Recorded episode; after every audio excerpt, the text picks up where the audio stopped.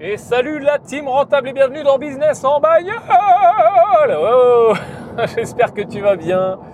Euh, aujourd'hui, on va parler de fibrociment, on va parler de vente aux enchères et de mindset et de plein, plein, plein de sujets. Bien, c'est Yann. Bienvenue dans ma bagnole. On fait un petit bout de chemin ensemble.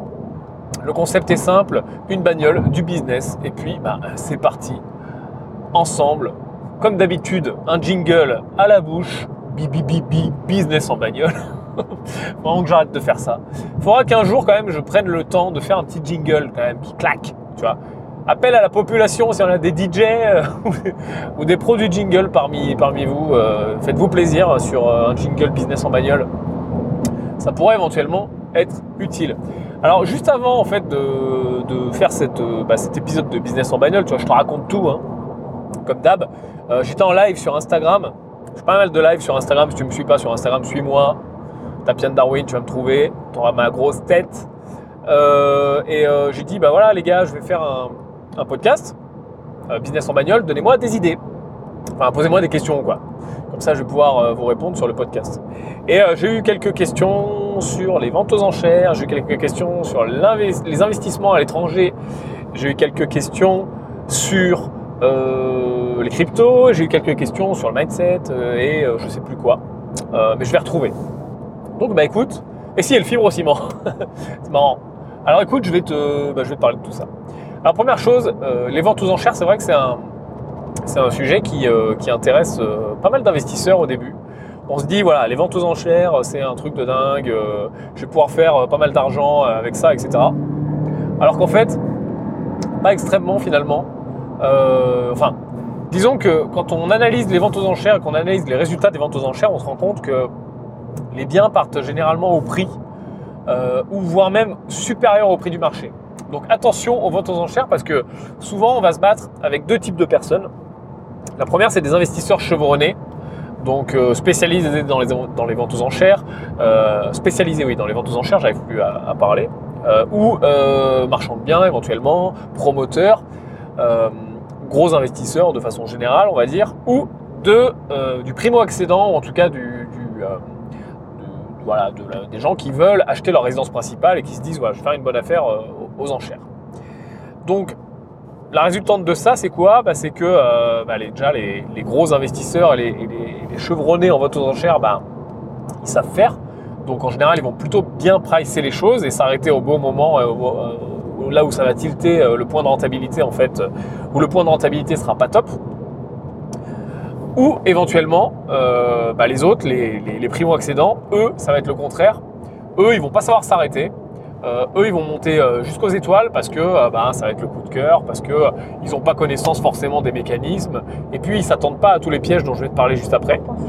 Donc, ah, j'ai la, voiture qui me dit qu'il y a des travaux. Tu vois. Merci, merci Géraldine.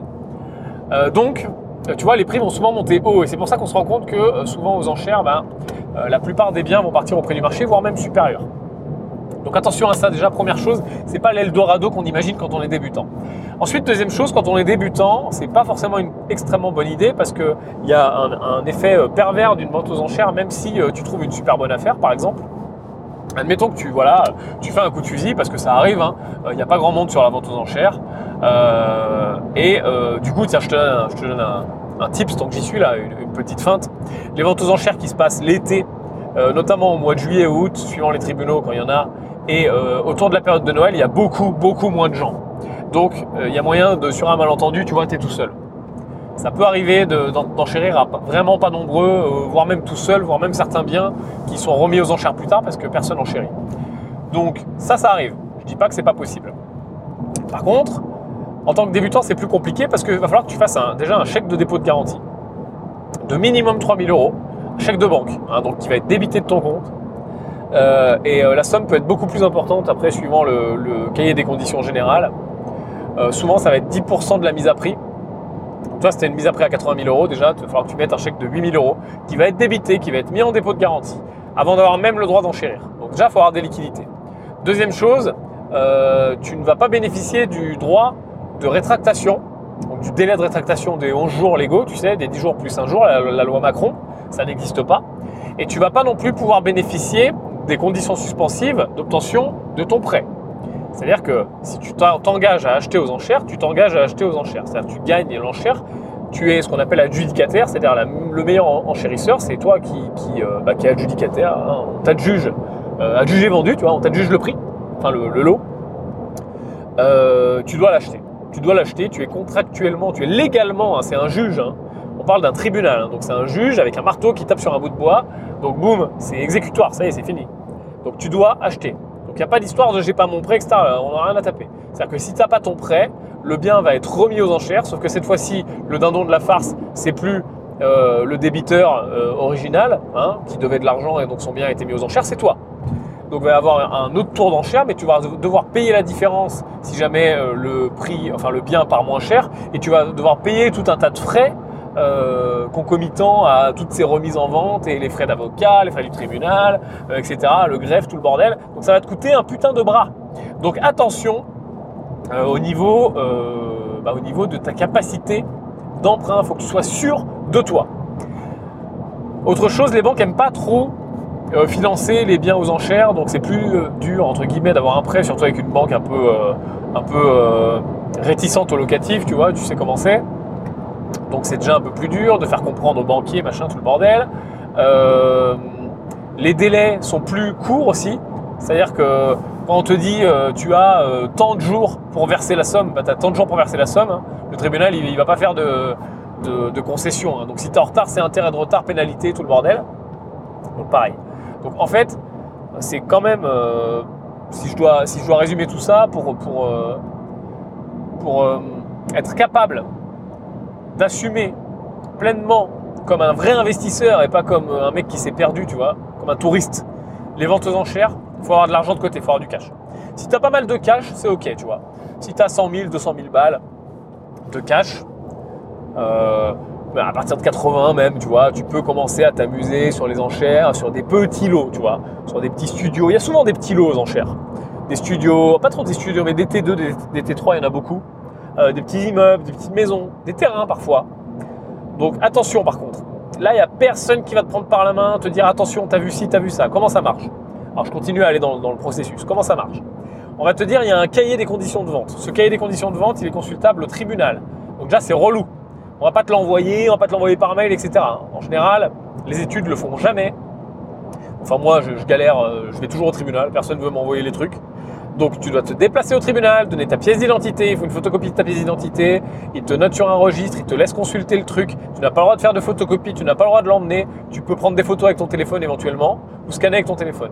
Donc, tu lis le cahier. Dans ce cahier-là, il y a toutes les conditions de la vente, c'est-à-dire euh, les dates, comment ça marche, qui doit de l'argent, combien, à quelle banque, euh, quelle est la mise à prix, comment elle a été estimée, les diagnostics, le machin, les, euh, les, constatations des huissiers, etc., etc. Toute la procédure en détail, depuis quand elle dure, etc. Là, tu te rends compte que l'histoire des gens, des fois, c'est un peu compliqué. Tu vois, tu te rends compte que c'est un peu triste. Donc, une fois que tu prends connaissance de ce cahier, tu vas avoir une mise à prix minimum qui souvent correspond à la somme que va devoir le débiteur, hein, parce qu'on veut être sûr que, euh, que la vente permette de rembourser les créanciers. En tout cas, les créanciers euh, au rang les plus élevés, hein, hypothèque et, rang privilégié, c'est-à-dire, tu sais, il y a un ordre en fait dans les créances. C'est-à-dire que quand tu as un créancier privilégié, bah, euh, en général, c'est la banque. Hein. Tous les créanciers qui ont des hypothèques ont des garanties. bah, tu dois être payé, quoi. C'était le premier à être payé le petit fournisseur euh, ou le petit artisan qui t'a fait des travaux, tu vois, il est, il est 45e sur la liste des créanciers. Mais quoi qu'il arrive, il y a une liste des créanciers avec, avec des créances. Et euh, la personne, donc le débiteur qui s'est fait saisir son bien, va devoir payer. Pour qu'il puisse payer, eh bien c'est pour ça que la vente aux enchères a lieu. Donc attention, quand tu lis le cahier des conditions de vente, il y a énormément de frais annexes, comme par exemple les frais de procédure, euh, comme par exemple les frais d'huissier, comme par exemple les frais du tribunal, les frais du greffe, les frais d'envoi, les recommandés, tout le bordel, qui vont être à ta charge, enfin qui vont être à la charge de la personne qui va acheter. Donc attention, souvent ça ne va pas être compris dans le prix. Donc il va falloir rajouter ça. Il y a aussi tout un tas de taxes qui vont s'appliquer pour euh, la personne qui est adjudicataire, qui ne sont pas marquées dans, les cahiers, le cahier de conditions de vente. Cahier de conditions de vente, on parle des conditions de vente, on parle des conditions du bien, etc. Mais après, il y a toutes une série de frais qui sont annexes. On a déjà les frais de mutation. Comme quand tu achètes classiquement hein, ce qu'on nomme barbarement les frais de notaire, qui sont en fait des frais de mutation, je te garantis, c'est l'État qui se gave. Le notaire prend quasiment rien. Euh, donc les frais de mutation, ils vont être payables, et payés d'ailleurs. Cette fois-ci, ils vont pas être calculés pareil. Tu vas voir que on va enlever la partie notaire en effet, donc ça va être un peu moins cher que, si tu achètes avec un notaire. Euh, on enlève la partie notaire et puis on, ne calcule pas pareil les taux. Hein, je vais pas rentrer dans les détails, on s'en fout un peu. Mais en gros, tu as quand même une partie de frais de notaire qui va être à peu près entre 5 et 6% du prix d'adjudication. Donc attention, faut pas les oublier, ils sont notés nulle part, personne ne te le dit. Il y a aussi les frais, euh, un certain nombre de frais en fonction des tribunaux, euh, de rémunération, etc. Ça va souvent chercher dans les 1%. Il y a aussi les frais de ton avocat. Donc ton avocat, parce que c'est pas euh, je rentre et salut, je me, la joue, je me la joue aux enchères, tu vois, je lève la main comme dans les films. C'est pas du tout ça. Tu n'as pas le droit de parler. Toi, tu restes assis, tu fermes ta bouche. Donc, c'est ton avocat qui va devoir porter ton enchère. Donc, il faut un avocat. C'est pas, on appelle ça par ministère d'avocat. Donc, il faut que tu embauches un avocat. Cet avocat-là, tu vas le payer, il va coûter de l'argent. Il y a deux types d'avocats, même trois types. Il y a celui qui va te faire payer avant euh, une somme fixe pour te représenter. Il y a celui qui va te faire payer une somme que s'il gagne, enfin que si tu gagnes. Mais là, c'est très rare. En général, c'est vraiment un arrangement avec un avocat, par exemple, que tu fais travailler souvent. Parce que souvent, vu que tu perds, ils sont pas bêtes, tu vois. Il y a aussi l'avocat qui va faire un mix des deux et ajouter éventuellement euh, une commission sur le succès, tu vois. En disant, si, on, si on perd ses temps, si on gagne ses temps, plus une partie, un pourcentage. Bref. Merci Géraldine. Arrête de me parler, s'il te plaît, pendant que je suis en podcast. Euh, donc voilà, donc ça, faut pas l'oublier. En gros, si je dois, il y a encore tout un tas de frais, mais je ne vais pas rentrer dans les détails parce que euh, voilà, c'est une formation en fait à, part entière. D'ailleurs, il y a un module là-dedans sur l'académie, euh, sur mon programme d'accompagnement. En gros, si je dois faire un, raccourci, je sais que tu aimes bien les raccourcis, tu vas devoir rajouter quelque chose comme entre 20 et 30% du prix auquel va être adjugé le bien suivant les procédures, suivant les tribunaux, suivant, euh, voilà, suivant vraiment euh, chaque dossier. Il hein. n'y a, pas de vérité encore une fois, mais attends-toi à rajouter 20 à 30% de la somme d'adjudication. Ça, souvent, l'investisseur euh, débutant qui est arrivé aux enchères sans s'être formé en mode main dans les poches, ou éventuellement le primo-accédant qui est là en mode youpi matin, je crois que je vais faire une super affaire aux enchères, je peux aller jusqu'à 100 000 euros, Youpi, euh, je suis adjugé euh, à 105 000 parce que déjà, j'ai pas su gérer mes émotions, donc je suis monté plus haut que ce que j'avais prévu. Mais bon, 105 000, c'est pas, pas extrêmement grave. Sauf qu'en fait, j'ai pas anticipé et euh, ça va me revenir à 130. Et là, du coup, peut-être que ma banque me suit plus. Et là, du coup, peut-être que j'ai plus de budget travaux, etc. Donc, c'est vraiment une merde. Donc, attention, warning sur les ventes aux enchères par rapport à ça. Après, il y a des bonnes affaires à faire, mais honnêtement, c'est quand même assez compliqué. Euh, parce que bah, ça part vite, parce qu'il y a beaucoup de concurrence, parce que les biens en général qui sont mis aux enchères, ah, il y, a aussi autre chose dont, je veux te parler, euh, les biens en général qui sont mis aux enchères sont en mauvais état, donc beaucoup de travaux, et souvent, et c'est paradoxalement les meilleures affaires, sont occupées sans droit ni titre. Qu'est-ce que c'est qu'une occupation sans droit ni titre? C'est un squat, tout simplement. C'est-à-dire qu'on dit à la personne, voilà, vous vous devez de l'argent, vous êtes dans, le, dans les locaux, euh, vous n'êtes plus propriétaire, hein, vous avez saisi votre bien, on va le mettre aux enchères, hein. donc vous n'êtes plus propriétaire, c'est terminé. Euh, mais la personne s'en va pas, tu vois. Elle est censée déménager, elle est censée se barrer, elle est censée être expulsée, mais elle s'en va pas. Parce que des fois il y a la trêve hivernale, parce qu'elle s'en fout, parce qu'elle reste dans les lieux, et parce qu'une procédure d'expulsion, c'est une procédure qui est euh, différente d'une procédure de vente aux enchères. Donc ce qui va se passer, c'est qu'on va vendre le bien aux enchères parce qu'on veut rembourser les créanciers, mais on va pas s'occuper de faire l'expulsion. Donc celui qui va euh, hériter du bébé, c'est Bibi, tu vois. Donc c'est toi qui va devoir te taper l'expulsion. Et souvent, c'est un peu compliqué parce que en plus d'être une expulsion, euh, bah, c'est déjà compliqué, hein, trêve hivernale, tout le bordel. je te parlais des bons notariés après. Euh, trêve hivernale et tout le bordel. Euh, une expulsion, eh ben, euh, c'est compliqué. Et surtout, pour une vente aux enchères comme ça, où c'est quelqu'un qui s'est fait saisir son bien, souvent c'est sa résidence principale, a une galère dans sa vie, il y a peut-être eu un décès, il y a peut-être eu un, comment ça s'appelle, un, licenciement, etc. C'est quand même compliqué, tu vois.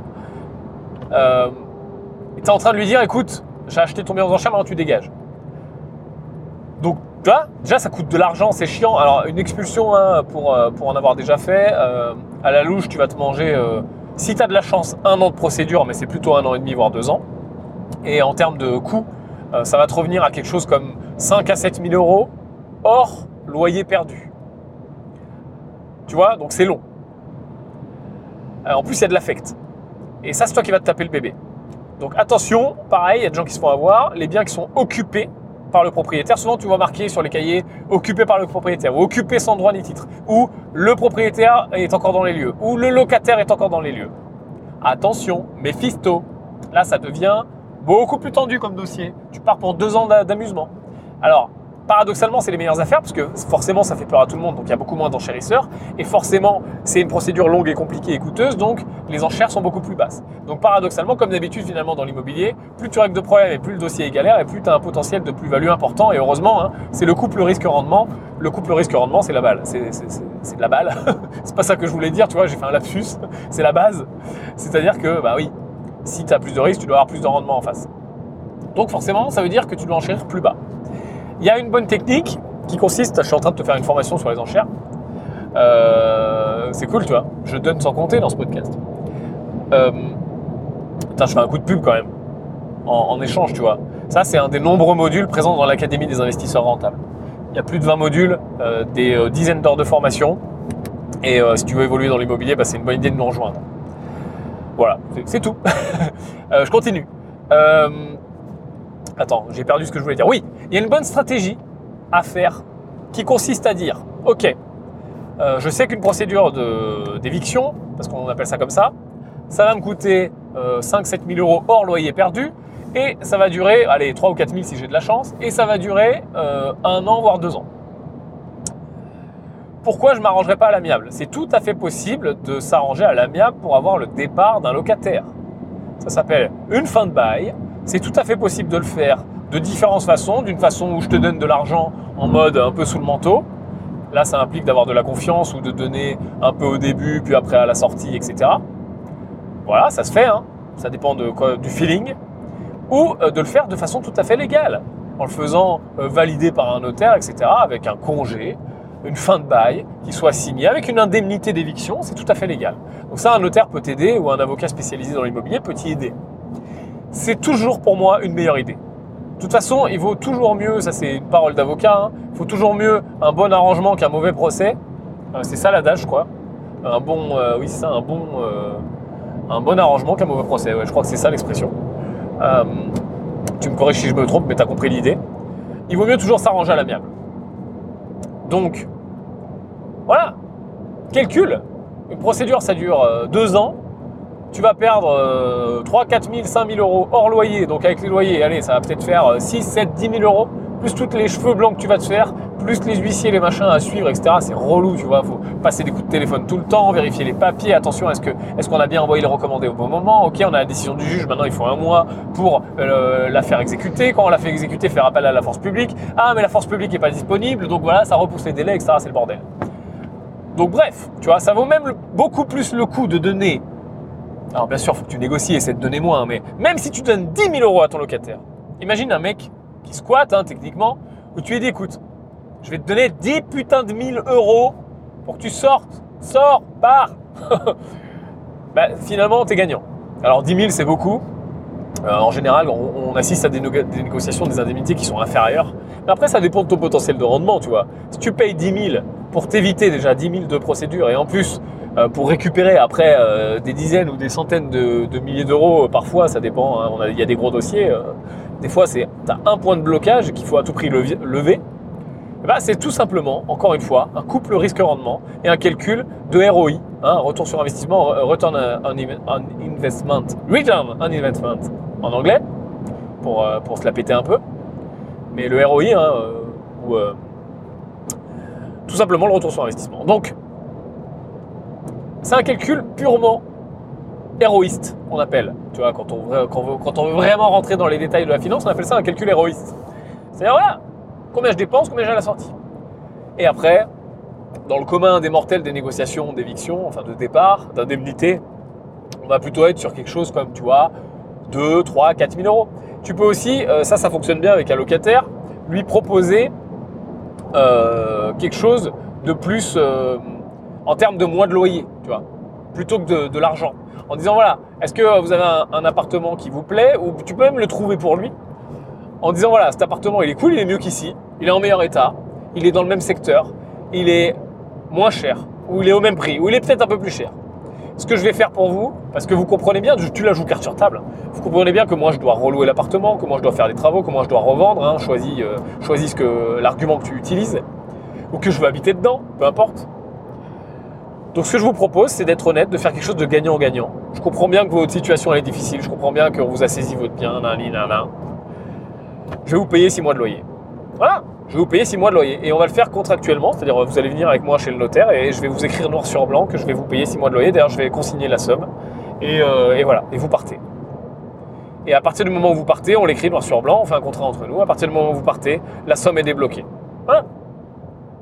Et là, je te garantis qu'il n'y a pas grand locataire qui va pas accepter ça. Si tu sais le, proposer intelligemment.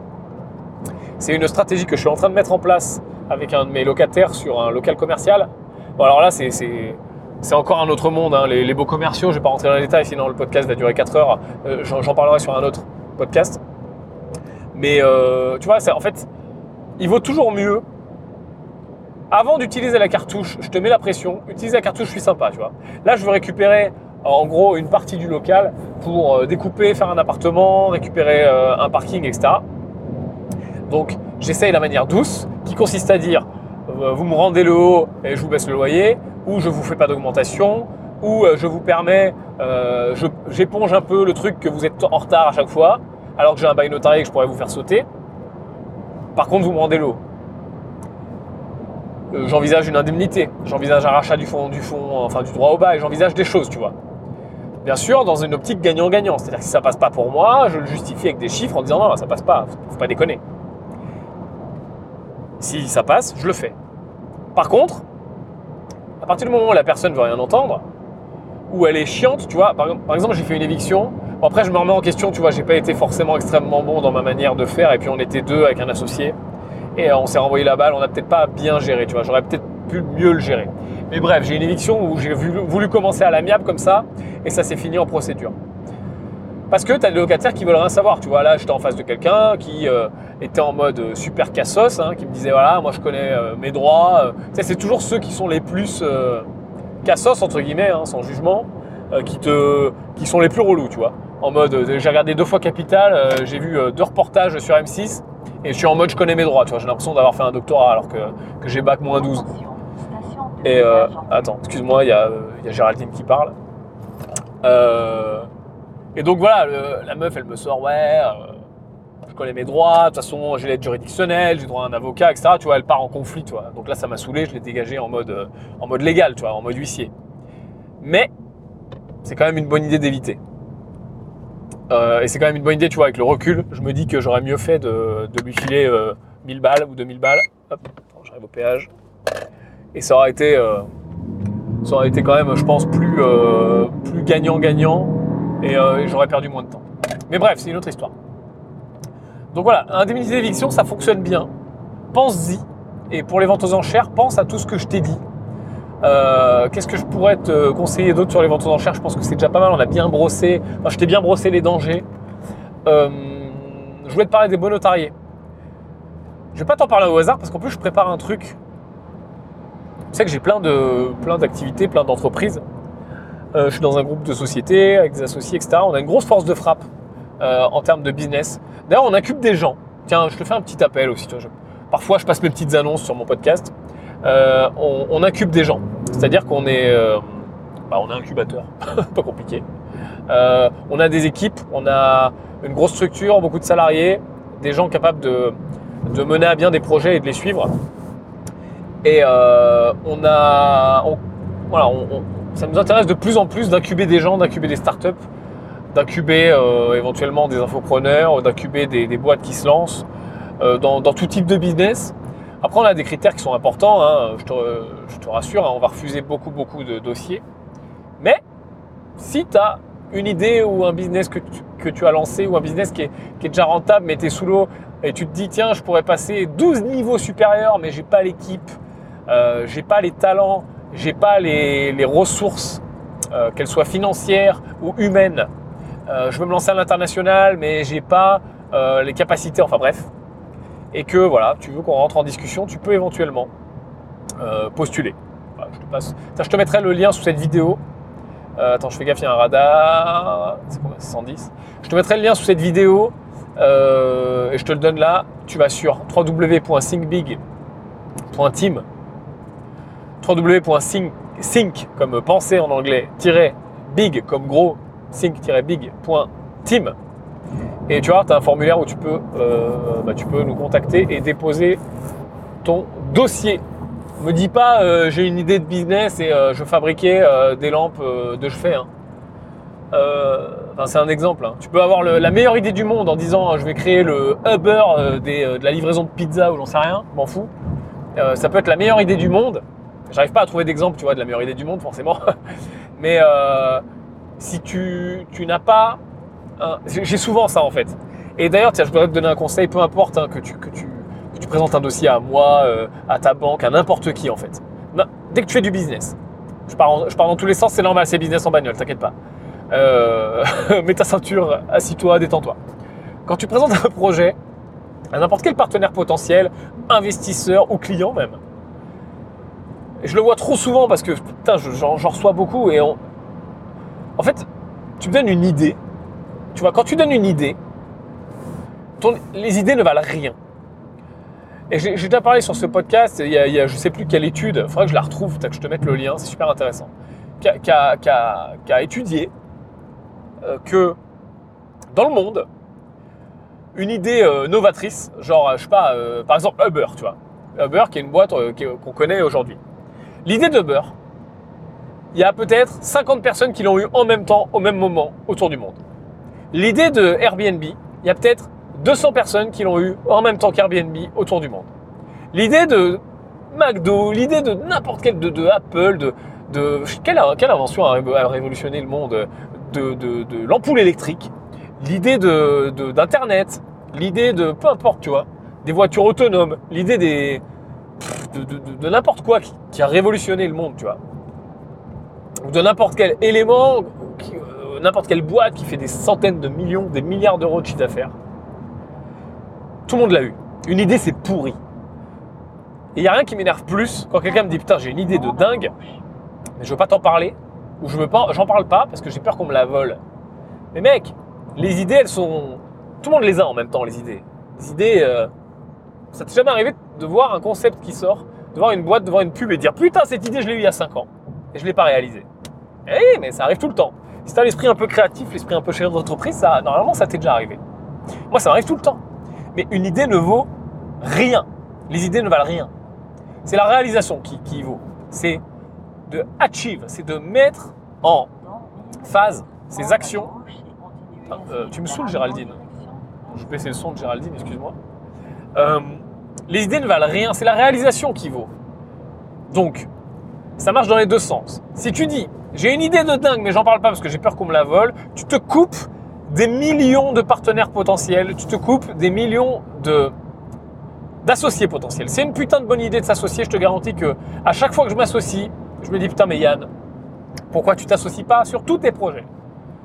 Parce que l'association avec une team de malades, je te parle pas de t'associer avec euh, un mec au hasard, hein. je te parle d'une team grosse team avec des compétences, des gens qui n'ont pas besoin de validation, que des chefs d'entreprise. Quand tu mets des chefs d'entreprise ensemble, des mecs qui n'ont pas besoin de validation, qui sont, sont pas là en train de te dire, j'ai une idée, est-ce que tu peux valider? Non. Des mecs qui, bam, des bulldozers qui avancent. Quand tu associes des mecs comme ça, c'est un truc de dingue. Si tu parles pas de tes idées, tu te coupes des gens comme ça. Tu te coupes des gens qui connaissent des gens comme ça, qui pourraient te dire putain ton idée elle colle avec l'idée d'un autre mec que j'ai entendu, il est en train de faire la même chose, vous êtes en train de faire exactement la même chose, vous n'allez pas vous rencontrer. Ou alors tiens lui, il est en train d'avoir une idée, euh, il, a, lancé un business qui pourrait faire un partenariat avec le tien parce qu'en fait le tien c'est le A et le sien c'est le BCDEF, tu vois. Il manquait juste le A à, son BCDEF. Donc déjà, à chaque fois que tu dis, je te parle pas de mon idée parce que j'ai peur qu'on me la pique, tu te coupes énormément de business, énormément. Imagine, Steve Jobs, si au début d'Apple, il, a, dit ah non, je parle à personne d'Apple parce que j'ai pas envie qu'on pique le concept. Ah, c'est fini. il n'aurait pas rencontré ses associés, il n'aurait pas eu le succès qu'on connaît aujourd'hui. Et c'est pareil avec n'importe quelle boîte énorme. prends, prends, Red Bull. Red Bull, le marketing de Red Bull est absolument dingue. Le marketing de Red Bull, c'est quoi? C'est arriver à vendre des millions de milliards de canettes d'une boisson qui est objectivement relativement dégueu ça, c'est comme la clope, tu sais. Quand tu fumes, au début, c'est absolument dégueulasse, après tu t'habitues. Red Bull, c'est pareil. La première fois que tu goûtes, c'est dégueulasse, après tu te dis, ah, en fait, c'est bon. Euh... Quoique, ils ont fait des efforts avec les nouvelles recettes, etc. Bon, bref. Ils vendent des canettes. C'est des génies. Ils vendent des canettes d'un truc relativement dégueulasse, relativement pas bon pour la santé. On sait pas trop, tu vois. C'est, tu vois, il y a des, on sait pas trop. Il y a quand même des moments où c'était un peu interdit, etc. Relativement super cher, tu vois. Une canette de Red Bull, c'est plus cher que n'importe quelle boisson. Pour la, même contenance, n'importe quelle boisson dans la même gamme, on va dire. Et ils arrivent à te vendre ça, mais de malade, à tous les gens. Pourquoi? Parce qu'ils ont partagé une idée dans leur boîte, que leur marketing faisait tout. Et putain, c'est des génies. J'adore cette boîte. Je kiffe Red Bull. Je vous kiffe Red Bull. Pourquoi? Parce que vous êtes des putains de génies du marketing. J'adore le marketing, c'est mon truc. Dans mon groupe, je suis euh, vice-président marketing. Donc c'est vraiment, euh, vraiment euh, quelque chose qui est important pour toutes les sociétés bah, que, dans lesquelles je suis, que je fais avancer. J'adore le marketing. J'adore la conversion, j'adore la psychologie. J'adore comprendre comment les choses fonctionnent et comment les marques nous vendent, tu vois et comment parler aux clients, comment leur fournir le meilleur service que ça. Parce que souvent, le marketing, tu sais, c'est connoté négatif, genre je vais te vendre de la merde. Mais non, marketing, ça peut être très bien, tu vois. Ça peut, ça peut. C'est juste une façon de communiquer finalement, le marketing. C'est communiquer avec un joli paquet cadeau autour, quoi. Mais après, si ton produit est bon, si ce que tu fais est bon, et bon pour le client, c'est cool. Et là où Red Bull sont bons sur le marketing, je te parle pas du produit, c'est un, autre débat. Hein. T'en penses que t'en veux, on s'en fout. Mais c'est qu'ils ont réussi à rendre un truc globalement difficile à vendre, tu vois. Cher, avec un goût discutable, avec on sait pas trop ce que ça fait. Super hype, super à la mode, avec un Red Bull. J'ai regardé il y a pas longtemps parce que je ne pouvais pas y croire. La marge, je te parle de marge, je te parle de bénéfice net. Attention, hein, on parle de bénéfice, hein, pas de chiffre d'affaires. Je parle de bénéfice, c'est-à-dire on a payé tout le monde, on a payé les impôts, on a, euh, on a euh, fait les amortissements, nos amortissements, on a euh, récupéré ce qu'on avait récupéré, on a payé les salaires, on a payé les dividendes, on a payé les actionnaires, etc. Le bénéfice net de Red Bull, c'est plus de 500 millions d'euros. What? Plus de 500 millions d'euros. Ok? On vend des canettes. Et tu as vu ce qu'ils dépensent en termes de marketing? Ils sont partout, dans toutes les soirées, tous les événements. J'ai eu euh, plusieurs sociétés, tu le sais, et à un moment, j'ai été dans la restauration et dans le. Et dans, enfin, j'ai eu un bar, tu sais, j'ai eu un bar voilà, un bar de nuit, un bar festif.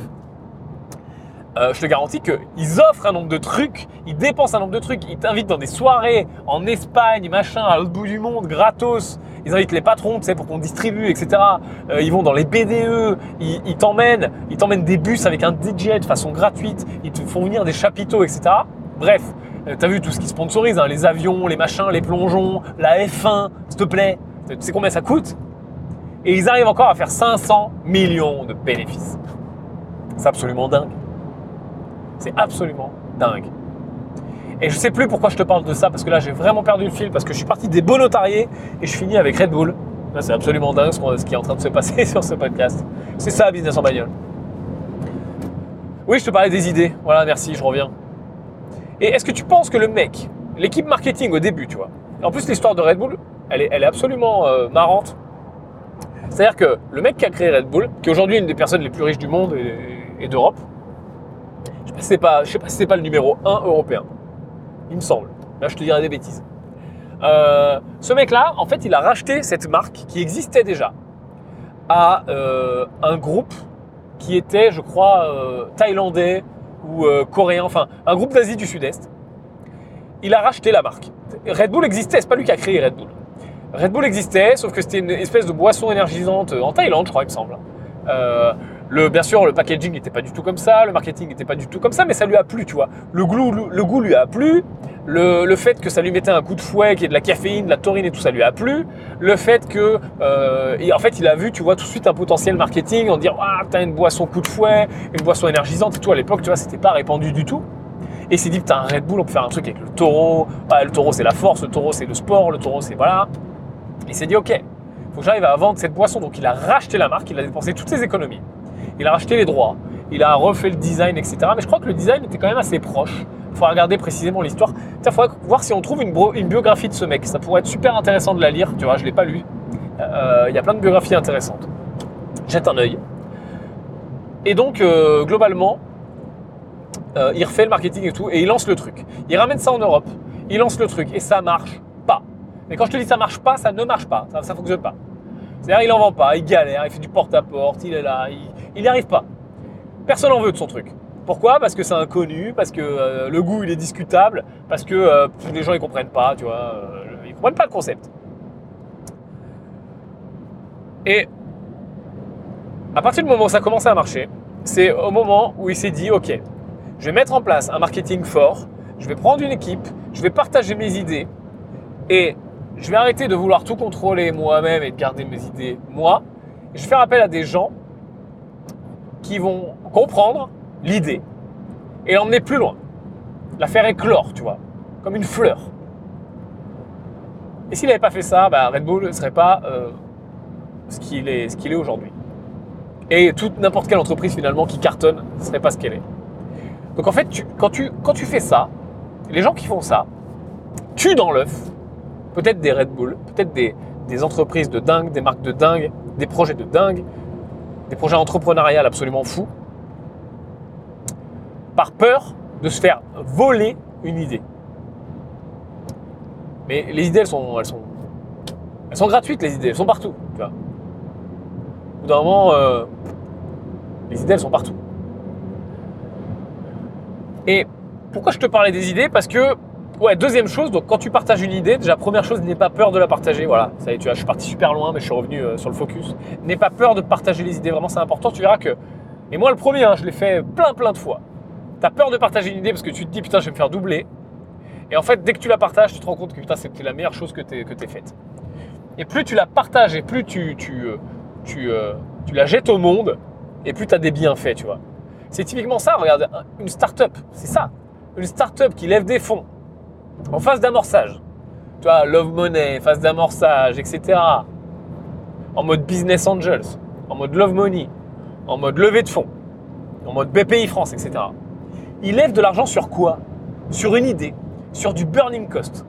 C'est-à-dire que la boîte, elle n'est pas rentable, elle ne le sera pas avant deux ans, trois ans suivant le, BP, hein, le business plan. Il y a du burning cost pendant deux ans, trois ans. Parfois à des niveaux, mais je vois des, business plans maintenant que je suis un peu plus euh, dans, le milieu euh, des startups, entre guillemets, tu vois, et des boîtes, etc., et des levées de fonds. Je vois des business plans, je vois des, levées de fonds avec, avec un, des burning costs absolument idiots, absolument dingues. Une boîte, un point d'équilibre qui ne sera pas atteint avant deux ans, trois ans, dans le meilleur des cas. Donc on lève, on lève vraiment de l'argent, on vend du papier sur une idée et ça marche. C'est-à-dire que déjà ça marche parce que la, la startup elle vit, elle paye des salariés, etc. Elle vaut plus cher parce qu'on est en train de vendre des parts, on vend du papier là clairement. Hein. On vend une valorisation. Donc elle vaut, elle vaut plus cher. Donc elle enrichit ses créateurs alors qu'il y a zéro client, juste une idée, un concept, et il y a de la R&D à faire, donc la recherche et développement. Il y a euh, des choses à mettre en place, des gens à recruter, parfois des doctorants, etc. Parfois il y a des années de recherche. Parfois on ne sait même pas si ça va fonctionner dans le cadre, euh, par exemple, d'une biotech, parce qu'il va falloir aller chercher des brevets, il va falloir chercher des, euh, des, validations, etc. par des organismes publics. Donc on est dans le flou total, et pourtant on lève des millions d'euros sur une idée. Donc dis-toi, si tu n'avais pas partagé cette idée, tu vois, si le fondateur n'avait pas partagé cette idée, qu'il n'était pas allé avoir toutes les portes, qu'il n'avait pas crié sur Internet, ah, j'ai une idée de dingue, regardez, c'est ça, on va faire ça, on va faire ça, ça va être fou. Bah, l'idée, elle, serait, elle jamais décollé, tu vois. Il y a une boîte dans laquelle j'ai investi il y a plusieurs années qui s'appelait Bioner6. Alors pour le coup, c'était un mauvais investissement parce qu'elle s'est cassée la gueule, mais l'idée était absolument dingue. C'est-à-dire que l'idée, c'était, on va créer des stents. Tu, sais ce que c'est les stents? Tu sais, c'est les trucs que tu mets dans les artères là quand tu fais un infarctus. C'est des espèces de ressorts.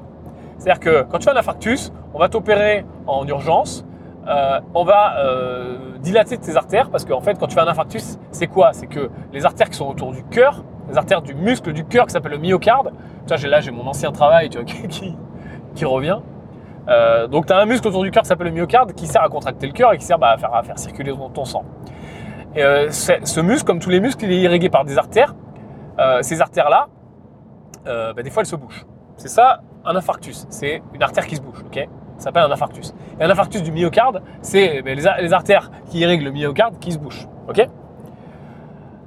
Donc quand tu as un infarctus, on doit t'opérer en urgence pour déboucher le bordel, pour mettre euh, parfois euh, un stent. Un stent, c'est quoi? C'est un espèce de petit ressort qu'on vient mettre pile à l'endroit où ça s'est bouché, parce que souvent il y a un rétrécissement, souvent il y a, un, endroit, tu vois, qui est un peu moins fort que, les autres. Et pour garder ouvert cette artère et pour pas que le cœur meure à l'endroit, parce que le cœur, les cellules, elles meurent vite, tu vois. si c'est pas irrigué pendant euh, X heures, euh, bah, tu vois, les cellules, elles meurent. Donc, tu as un bout de ton cœur qui meurt. Pas tout le muscle, mais un bout. Et dans les infarctus graves, bah, ça peut être tout le muscle. Donc, si tu vois, le, muscle qui sert à faire contracter ton cœur, euh, il est mort, j'ai pas besoin de te faire un dessin sur ce qui va se passer pour toi. Donc, tu vois, c'est une urgence vitale. C'est hyper grave, un infarctus. Donc, qu'est-ce qu'il va faire le chirurgien? Il va te mettre un stent. Bioner 6, cette boîte, elle a eu une idée. L'idée, c'est quoi? C'est de dire on va créer des stents auto-apposants. C'est-à-dire que le chirurgien, au lieu de passer euh, par la fémorale, de remonter avec un cathéter, etc., c'est un peu compliqué. Attends, pardon, c'est la voiture.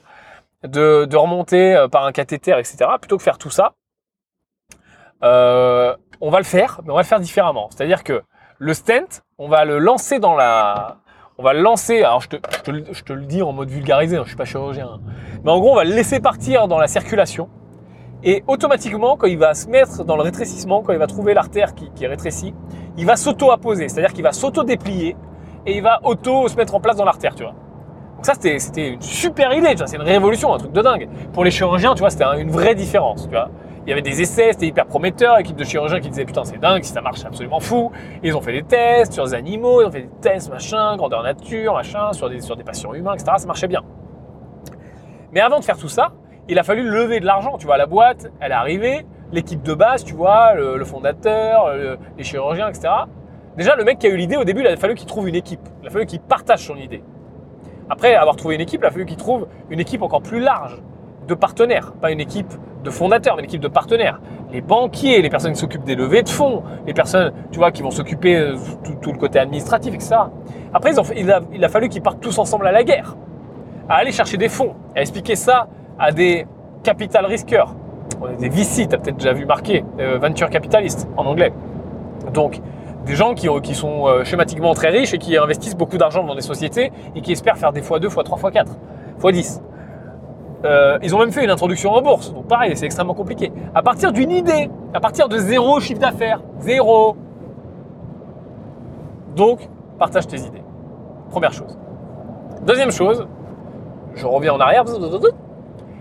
Euh, sur la façon de présenter les idées, souvent, je vois de très bonnes idées ou euh, de très mauvaises, peu importe d'ailleurs euh, finalement la, teneur de l'idée, mais je vois des, projets de business, etc.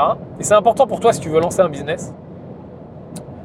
Ou en gros, tu as l'idée, tu vois, elle peut être très cool, tu vois. Genre, allez, bah, je reprends la même idée, on va créer des stents auto-apposants. Donc là, c'est l'histoire que je vais te raconter. Donc voilà, j'ai une idée, je suis chirurgien, ou alors je fais un doctorat, donc je sais que c'est possible. Euh, on va mettre des stats, voilà, je t'explique le truc.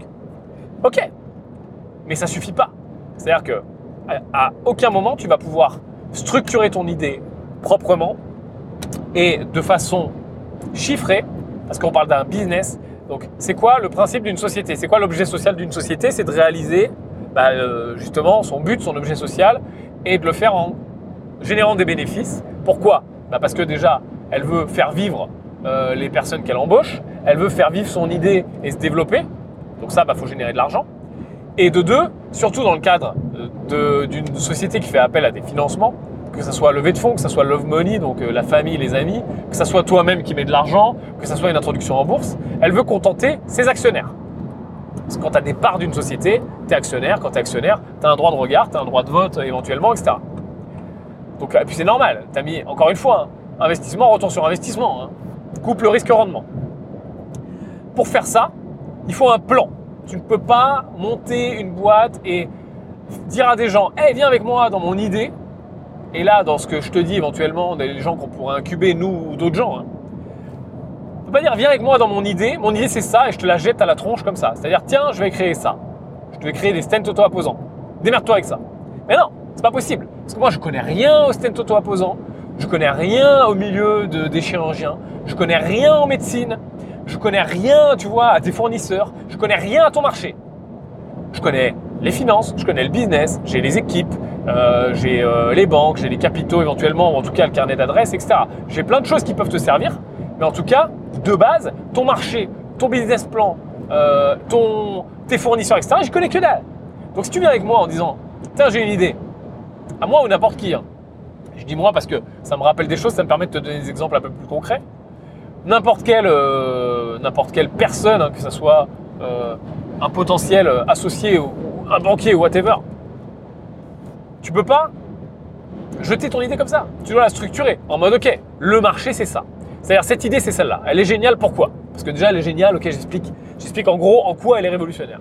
Ou en quoi elle est bien. Ensuite, quel est mon marché? Mais de façon chiffrée. Combien j'ai de clients potentiels en France et dans le monde? Et sur tel pays, etc. Comment je vais lancer? Parce que si tu me dis, j'ai une idée, elle est géniale. En France, il y a 10 000 clients. Je vais te dire, bon bah c'est bien, mais c'est pas top quoi. 10 000 clients, euh, on va pas faire euh, la boîte qui va au bout du monde, tu vois. Quand tu commences à me dire, j'ai 3 millions de clients potentiels sur le marché francophone, je commence à me dire, c'est cool. Et si tu me dis en plus, mon idée, elle est exportable facilement à l'étranger, en Espagne j'ai tant, en Italie j'ai tant, sur l'Europe j'ai tant, sur le monde j'ai tant, sur euh, voilà, l'Asie j'en sais rien, tu vois. Même si c'est des chiffres à la louche, mais au moins que ça soit un peu argumenté. C'est-à-dire, par exemple, j'en sais rien, sur euh, l'exemple des stents. Dans le monde, il y a tant d'infarctus par an, il y a tant de chirurgiens qui traitent les infarctus par an, il y a tant de milliers de stents qui sont posés par an. Mon stent est meilleur que les autres, donc mon marché potentiel c'est tant, tu vois, on a, on a un truc chiffré. Et ensuite, c'est bien, ça on a défini notre marché, ok. Mais il y a d'autres choses à définir c'est combien on va, de combien on va avoir besoin d'argent pour mettre en place notre idée. Je me rappelle de quelqu'un qui m'a proposé d'investir avec lui sur un, complexe hôtelier, un peu de luxe, tu vois, euh, en mode voilà un peu de luxe, tu viens, on fait de la courte durée, euh, de la longue durée, sur un endroit qui était absolument génial. Apparemment, il y avait vraiment beaucoup de potentiel touristique, etc. Concession mairie, la mairie était super d'accord, tout le monde était chaud, tu vois. Mais ça suffit pas. C'est-à-dire que je suis capable de, savoir à peu près à qui on s'adresse, et puis en plus, niveau immobilier, ça va, donc je suis capable de savoir à peu près rapidement le marché. Même si tu me l'expliques mal. Mais déjà, tu parais qu'un handicap parce que tu sais pas le niveau, entre guillemets, de ton interlocuteur. Ça se trouve, ton interlocuteur, euh, il faut quand même, tu lui expliquer. Mais surtout, là où ça, a fait vraiment que j'avais, j'aurais pu avoir un très bon contact et ça m'a, refroidi direct et je suis pas allé plus loin tout de suite j'ai mis un stop, alors que ça se trouve, ça aurait pu être super pour la personne comme pour moi. C'est qu'à aucun moment, la personne était capable de me dire combien ça allait nous coûter de mettre en place ce truc. Combien allait coûter les travaux? Combien allait coûter la mise en place? C'est-à-dire, il me dit la rentabilité, ça va être tant. Ok, on va remplir tant de nuits et tout. Ça, c'était bien. On va remplir tant de nuits, tant moyen la nuit, etc. Par contre, on ne savait pas Combien ça allait coûter de le mettre en place Combien allaient coûter les travaux? J'avais pas un devis, pas un truc, pas un architecte, rien, pas une négociation. À quel moment tu veux que j'investisse des centaines de milliers d'euros sans chiffre Ça, c'est comme les agents. Souvent, en ce moment, euh, je suis pas mal euh, comme ça. C'est-à-dire que je dis, envoyez-moi vos biens. Tu vois je suis en train, je suis encore en train de faire mes petites annonces. Tu vois, c'est bien, j'ai passé toutes mes petites annonces sur le podcast. Je suis en train de dire, attends, depuis combien de temps dure ce podcast? Je suis en train de dire, attends, je regarde quand même, 47 minutes, ok. Parce que je veux pas faire trop long non plus, parce que je sais qu'au bout d'un moment, tu vas pas avoir le temps de tout écouter. Donc en ce moment, je suis en train de dire aux agents IMO, je cherche des locaux commerciaux sur toute la France, commerciaux industriels, professionnels, avec un budget maximum aux alentours de 2 millions d'euros. Donc de 0 à 2 millions. Donc j'ai quand même mis des critères, ok? Deux critères. Toute la France, 2 millions d'euros maximum les mecs me, proposent des, des, choses sans dossier. C'est-à-dire que tu me dis, ok, Yann, j'ai un truc pour toi. C'est à euh, Rouen, je dis une ville au hasard. C'est à Rouen, ça fait 1000 euh, mètres carrés, ça coûte 900 000 euros, ça rapporte tant où il y a tant de travaux. Ok, c'est bien, tu vois, j'ai un début de truc. Ça t'intéresse ou pas? Mais what? À quel moment je peux savoir si ça m'intéresse? J'ai pas de plan, pas de dossier, pas de photo, pas de zone de chalandise. Je sais pas à quel moment, enfin, qu'est-ce que c'est que le locataire? Je connais pas la date du bail. Je sais pas si le bail est authentique ou pas. Je je sais, je connais pas les conditions. Je connais, je connais rien. Les charges, je ne sais rien. Et je dois te donner un signe d'intérêt sur plusieurs centaines de milliers d'euros. Mais comment c'est possible? Ça n'est pas possible. Donc, si tu veux être sérieux, que tu sois agent immobilier, investisseur, entrepreneur, même un projet humanitaire, un projet, je prends souvent l'exemple du projet humanitaire, parce que souvent, je vois des projets associatifs, des projets humanitaires qui sont mieux montés que des projets euh, entrepreneuriaux, des projets d'investissement où il y a des centaines, voire des milliers, voire des millions d'euros sur la table. Des mecs qui font des projets humanitaires ou, pour une, une association loi 1901 font du meilleur travail que des professionnels. C'est dingue. C'est pas acceptable. Et en fait, pourquoi je te dis ça? Je suis pas en train de te dire je suis une, je suis une princesse, envoie-moi des super dossiers. hein. Attention, hein, c'est pas du tout ça que je suis en train de te dire. Je suis en train d'essayer de te faire vraiment comprendre que si tu veux passer au level supérieur dans tous les domaines, investissement, entrepreneuriat, business, etc., vraiment que. Et ça, ça je l'ai compris. euh, quand je l'ai compris, ça a été une révélation. C'est-à-dire que ma façon de présenter les choses a changé et ma façon de décrocher des partenariats, mais ça a été multiplié par, par 100. Laisse tomber. Et la façon de partager des idées et, de générer du business et, et de générer des, chiffres, des gros chiffres d'affaires et de la croissance rapidement et de se faire remarquer par des investisseurs, etc. etc. Donc, donne des éléments en fait. Tu peux pas faire convaincre quelqu'un sans éléments. C'est comme si je te disais, ok, euh, j'ai un truc qui va te rendre riche, donne-moi 1000 euros. Euh, tu vas jamais me donner 1000 euros, tu vois. C'est-à-dire que faut quand même que je t'explique un peu le truc et que euh, ton retour sur investissement sur tes 1000 euros et le niveau de risque sur ces 1000 euros là. Et là, peut-être que tu seras capable d'écouter un peu plus et de rentrer dans les détails avec moi et de savoir si oui ou non tu es prêt à me donner 1000 euros. Ben là, c'est pareil, c'est la même idée. Donc partage tes idées et surtout argumente-les. Et fais des bons dossiers avec à qui tu vas vendre, combien tu vas vendre et combien ça va coûter. Et je continue, en combien de temps tu vas être à l'équilibre. Et ça, vraiment, les... tu seras étonné. Il faut être réaliste sur un business plan. C'est-à-dire que si tu si as un an et demi de recherche et développement ou que tu as des très gros burning costs, parce que tout de suite, il te faut un staff, parce que tout de suite, je pense à des boîtes tech qui, vont, euh, qui ont des très très petites marges sur par exemple des dépôts de capitaux, euh, tu vois, qu'elles vont placer pour leurs clients, etc., qui ont des très petites marges. Et donc leur point d'équilibre, par exemple, va être, j'ai une boîte en tête, mais je ne peux pas te, partager qui c'est, mais euh, leur point d'équilibre, par exemple, va être à euh, 15 000 clients, tu vois. C'est-à-dire que jusqu'à 15 000 clients, et là, dans mon exemple, c'est deux ans de croissance, ils perdent de l'argent. Et ils perdent beaucoup d'argent. Quand je te dis beaucoup, c'est beaucoup d'argent. On est sur plusieurs millions par an. Mais pourtant, on les suit, pourtant, on les finance. Et la boîte à laquelle je pense, en plus, c'est pas n'importe qui qui les finance, c'est une multinationale qui pèse plusieurs dizaines de milliards d'euros, qui les finance et qui les suit. Et qui dit Ok, Burning Cost, on s'en fout, on y va. Pourquoi? Parce que, un, stratégiquement, ça les intéresse de choper, d'avoir un contrôle sur cette nouvelle branche d'activité par rapport à leurs autres branches d'activité, par, leur- par rapport à leurs autres business. Il faut penser comme un plus gros, tu vois. Le plus gros, lui, il est fat, il a de l'argent. Qu'est-ce qui l'intéresse?